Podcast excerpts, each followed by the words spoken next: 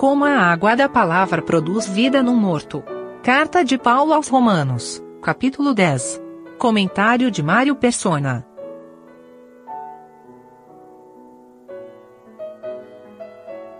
Uma leitura rápida aqui pode dar a impressão de que a salvação venha por invocar o nome do Senhor, mas eu não creio que seja o que está, o que está sendo dito aqui, porque o invocar é uma consequência do crer, que é o versículo 14. Como invocarão aquele em quem não creram?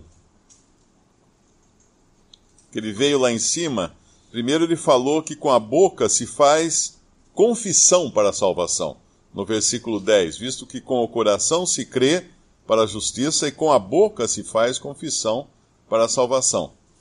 Porque a Escritura diz que todo aquele que nele, eh, ele confessar, não, todo aquele que nele crer não será confundido. Ou todo aquele que a ele invocar, não, todo aquele que nele crer. Tudo começa uh, pela fé. Na parte que diz respeito ao homem, tudo começa no crer. E depois do crer, então, vai invocar o nome do Senhor, aquele que crê. E aí é o, é o que fala o versículo 13: Porque todo aquele que invocar o nome do Senhor será salvo. Como, pois, invocarão aquele em quem não creram? E como crerão naquele de quem não ouviram? E como ouvirão se não há quem pregue? E como pregarão se não forem enviados? E aqui a gente tem que ler ao contrário para entender a ordem das coisas. Primeiro, alguns são enviados pelo Senhor a pregar. E é importante lembrar disso, que até mesmo a disposição de pregar o Evangelho não vem do homem, mas deve vir de Deus. Quando Paulo, passando por. Uh, existem uma passagem em Atos, capítulo. Capítulo 16,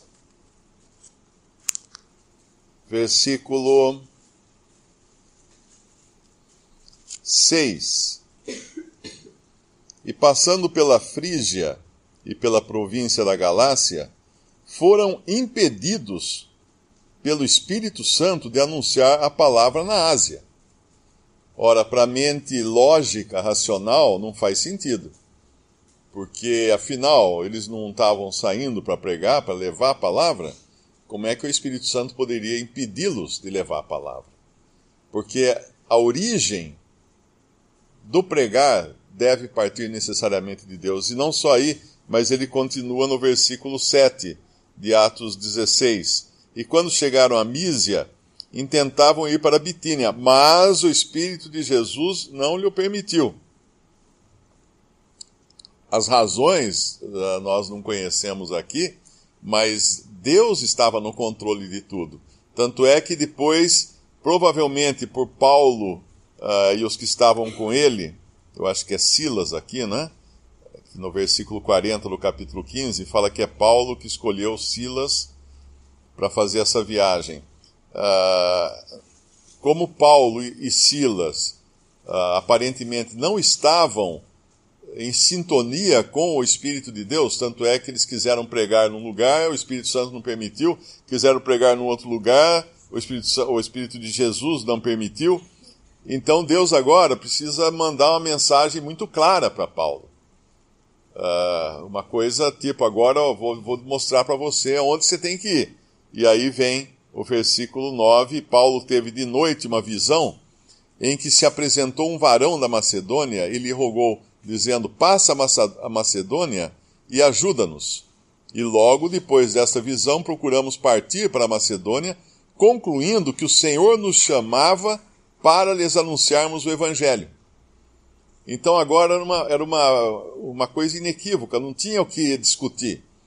Uh, muita gente às vezes vê essa, fala, vê, uh, essa passagem da visão né, que Paulo tem do varão da Macedônia e interpreta isso como: ah, então eu preciso ter uma visão de um varão da Macedônia para também ir para o Evangelho. Não, mas isso é porque ele não estava entendendo uh, uh, o que Deus estava mandando antes.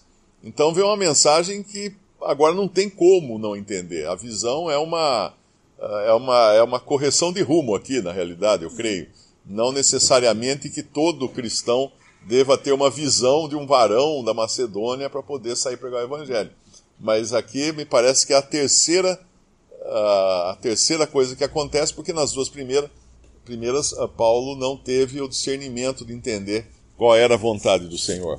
Então aqui, quando fala, lendo ao contrário, uh, Romanos 10, versículo, versículo 15, quão formosos os pés dos que anunciam a paz, dos que anunciam coisas boas.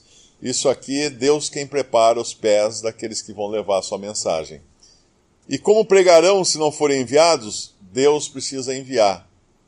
É, um, é, uma, é, um, é, é um comando que parte do Espírito Santo de Deus. Versículo 14. Como ouvirão, no final do versículo, como ouvirão se não há quem pregue? Depois, como crerão naquele de que não ouviram? Como, pois, invocarão aquele que não creram? Porque todo aquele que invocar o nome do Senhor será salvo. Então, lendo de trás para frente, a gente percebe de onde vem a fonte do, do invocar o nome do Senhor no final, que, é, que é, já é a pessoa que creu, não é? Mas a fonte que parte de Deus. Desde o momento em que ele prepara os pés, desde o momento que ele chama, desde o momento em que ele envia, e assim por diante, até a palavra chegar uh, nos ouvidos daquele que vai crer. E, obviamente, isso também vai ser uma obra do Espírito Santo. E é por isso que é muito estranho quando nós ouvimos na cristandade alguns irmãos uh, bem intencionados que dizem: não, a, a, a igreja me, me enviou para pregar o evangelho lá na, na China. Oh, muito bom que vá pregar o evangelho na China, mas uh, é o Espírito Santo quem envia. É o Espírito Santo quem dirige. Não existe nenhuma organização ou junta de homens, como tipo uma junta de missões, né? Ah, eu trabalho para missão tal, então a junta de missões me ordenou para pregar o evangelho em tal lugar. Isso não tem fundamento bíblico. Aquele que evangeliza, ele é movido, os seus pés são movidos pelo Senhor. A sua mente deve ser movida pelo Senhor, a sua vontade deve ser gerada pelo Senhor. E o Senhor é quem vai cuidar de tudo para que ele chegue até a pessoa que está precisando ouvir. Uh, não necessariamente uma multidão de 10 mil pessoas, porque pode ser um só, como o Espírito Santo pegou uh, Filipe e o transportou até o caminho que ia para Gaza, né? o caminho uh, onde havia um, um eunuco. E disse que estava deserto esse caminho. E só tinha um ali para ouvir a mensagem do Evangelho da boca de Filipe. Foi o Espírito Santo quem o transportou. Nunca é demais uh, repetir o versículo 17. Eu sempre li errado esse versículo durante muitos anos. Eu sempre lia de sorte que a fé é pelo ouvir e ouvir a palavra de Deus. Na realidade, é claro que a gente precisa ouvir a palavra de Deus para crer. Mas o que o versículo diz que é a capacidade de ouvir é pela palavra de Deus. É a palavra de Deus que desperta, que abre os ouvidos uh, da pessoa para ela poder ouvir. Eu sempre penso naquela passagem que o Senhor uh, cura, né? Uh, ele fala, ele cura o, o, surdo, né? E é ele quem vai fazer uma pessoa re realmente escutar. Ele que vai fazer com que a pessoa ouça. A capacidade de ouvir tem que vir de Deus. E nisso é importante também lembrar que a palavra de Deus está envolvida. Por isso, numa pregação do Evangelho, uh, você pode contar muitas histórias, fazer, trazer muitas ilustrações, uh, fazer interessante até a mensagem. É claro que você não pode fazer nada para uma pessoa se converter, pode fazer alguma coisa para ela não dormir durante a pregação, mas tem que ter a palavra de Deus tem que ter a palavra de Deus. Ainda que ela não precise ser necessariamente, vamos abrir em Romanos capítulo tal, versículo, porque o incrédulo não sabe nem o que é Romanos, não sabe o que é capítulo, não sabe o que é versículo, mas tem que ser dita a palavra de Deus. E isso pode até ser feito en passant, quando a pessoa está falando a sua mensagem e Deus amou o mundo de tal maneira que deu o seu Filho unigênito para que todo que nele crê não pereça, mas tenha vida eterna. Não precisa nem dizer que está em João 3,16. Mas isso que foi dito é a palavra de Deus que vai abrir os ouvidos do, do incrédulo. A apelação do Espírito vai abrir os ouvidos dele, para que ele possa entender a mensagem e possa crer no Evangelho. Então, qualquer que seja a, a, a pregação, a mensagem, o assunto, tem que existir passagens da palavra de Deus costuradas na mensagem do pregador do Evangelho. Por isso que aqueles, aqueles calendários, alguém às vezes pode falar assim, ah, mas eu vou dar um calendário para a pessoa, mas o calendário não tem nada, só tem um versículo ali, será que isso vai fazer o quê? Aquilo ali é a palavra de Deus. Ali tem a palavra de Deus e tem poder tem poder, a palavra de Deus tem poder. A gente, quando, quando eu era garoto, eu via aqueles gibi do, do cara que falava Shazam, e aí de repente ele saía voando, né? E era uma palavra mágica que dava poder pro, pro super-herói voar ou coisa assim. Na realidade, é uma. Claro, isso aí é uma, um exemplo tosco, mas é isso que a palavra de Deus faz. Ela vai gerar na pessoa, vai aplicada pelo Espírito Santo, ela vai gerar vida.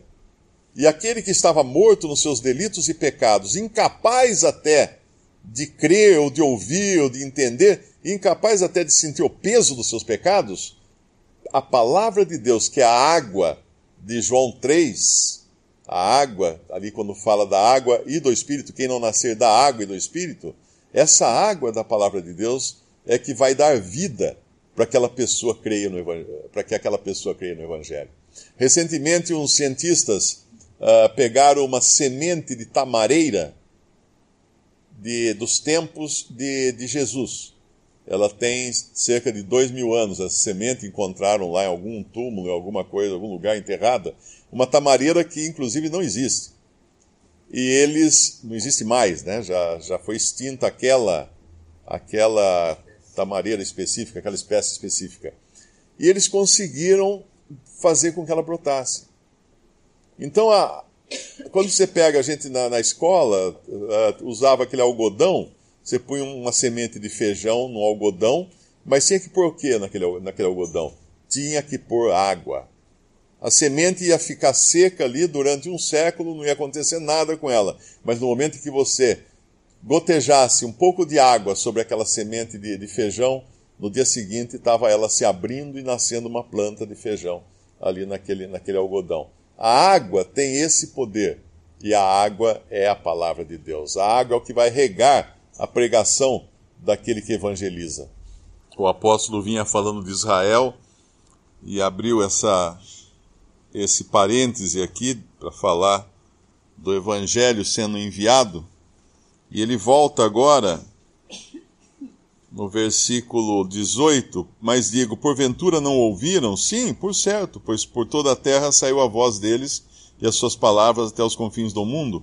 Mas digo, porventura Israel não soube? Primeiramente diz Moisés, eu vos meterei em ciúmes com aqueles que não são povo, com gente insensata vos provocarei a ira. Ah, uma vez esse versículo fez muito sentido para mim.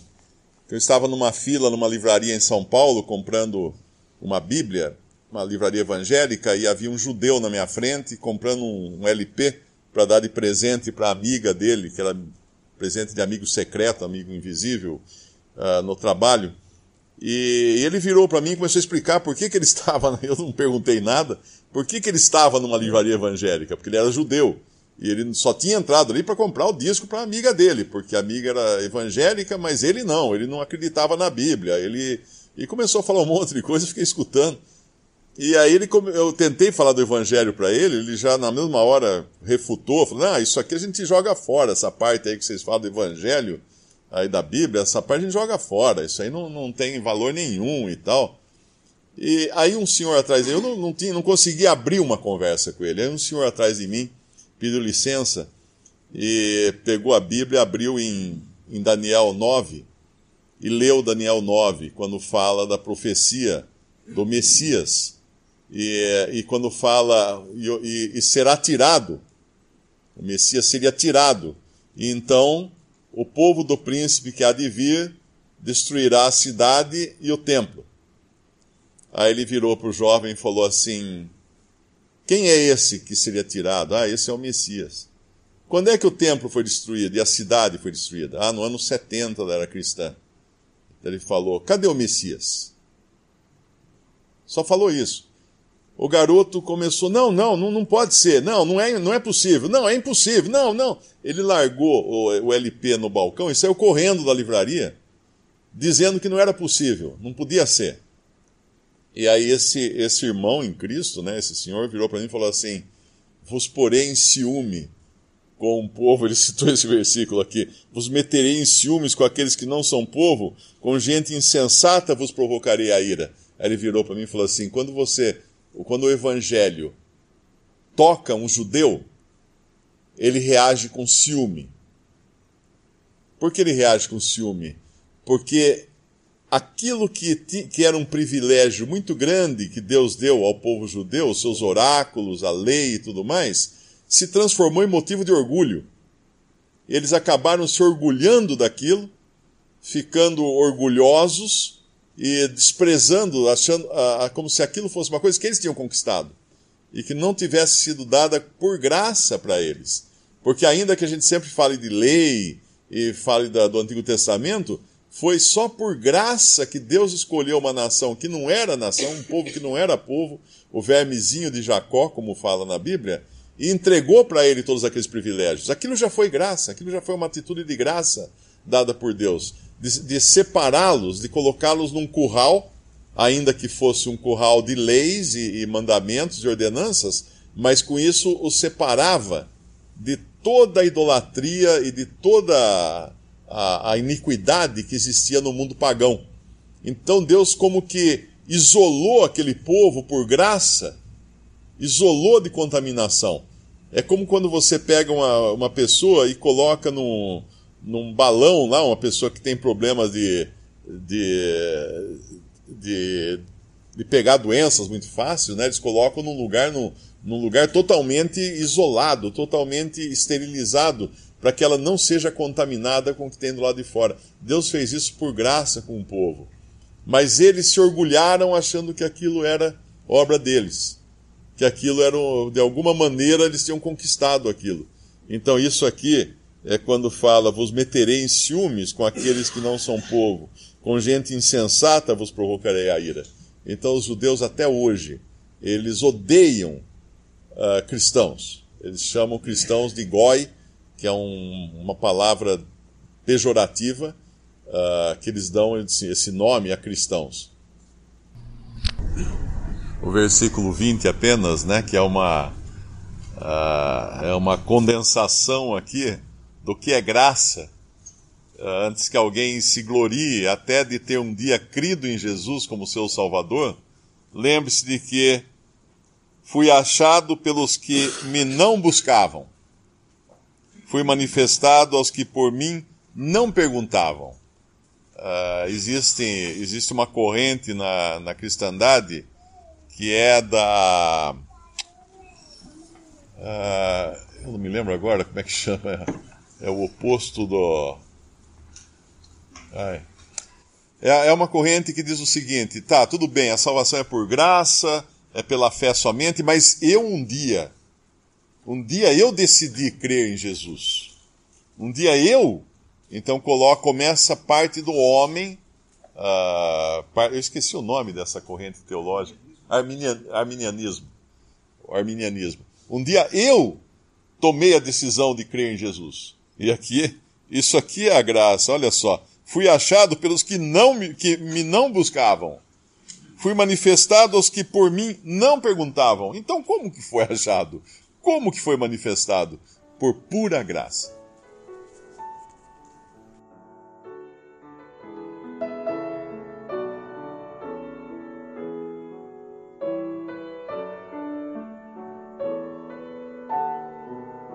Visite respondi.com.br. Visite também 3minutos.net.